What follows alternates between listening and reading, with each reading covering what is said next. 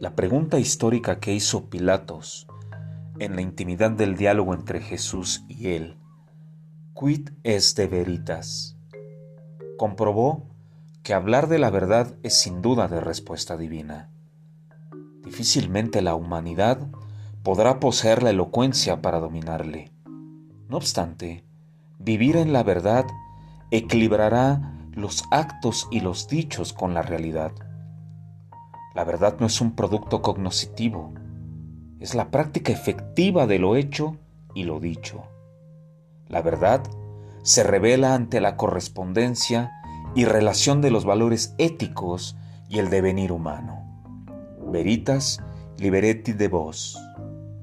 No poseen la verdad los doctos solo por enunciar preposiciones técnicas y tendenciosas que atienden a una moda simple que siguen como rebaño. Es novismo puro. Tampoco la tienen los negadores, detractores de todo aquello que les incomoda, que no está acorde a sus simples puntos de vista. Mucho menos tienen la verdad aquellos que se apropian de epígrafes incomprensibles para su ignorancia y que solo los acuñan para sentirse intelectuales, pero que son efímeros en su enclenque gusto.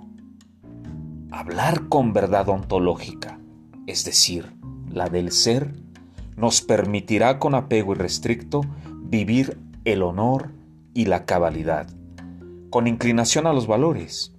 Sí, esos valores que estas generaciones desdeñan por ser incomprensibles y escurridizos a su descaro obsceno y cobardía desvergonzada.